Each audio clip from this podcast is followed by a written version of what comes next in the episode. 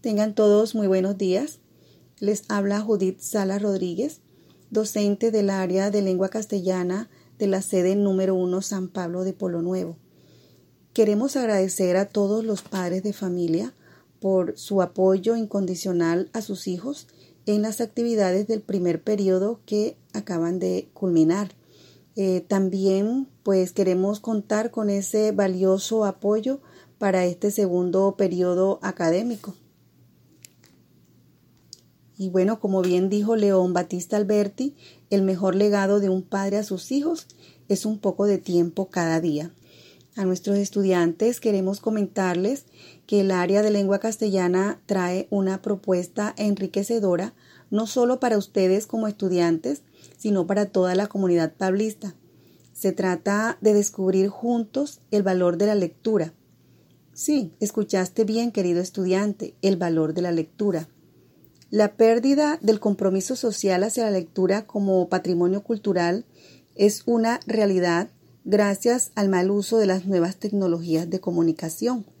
Es por ello que hoy te proponemos una travesía juntos por el escenario de la lectura, esa mágica aventura que nos lleva a conocer cada rincón oculto que existe en este mundo, que todo tiempo pasado podemos recorrerlo sin mover un solo pie, y conocer en tan solo cuestión de segundos, metro por metro, todo el espacio, mirarlo todo, vivirlo todo, recorrerlo todo.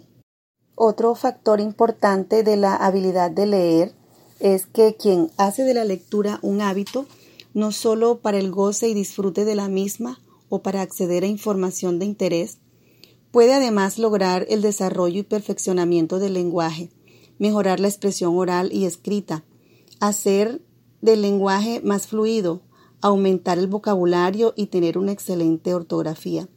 Todas estas actividades son más sencillas de aprender a través de la lectura sin tener que memorizar reglas ortográficas y cantidades de conceptos.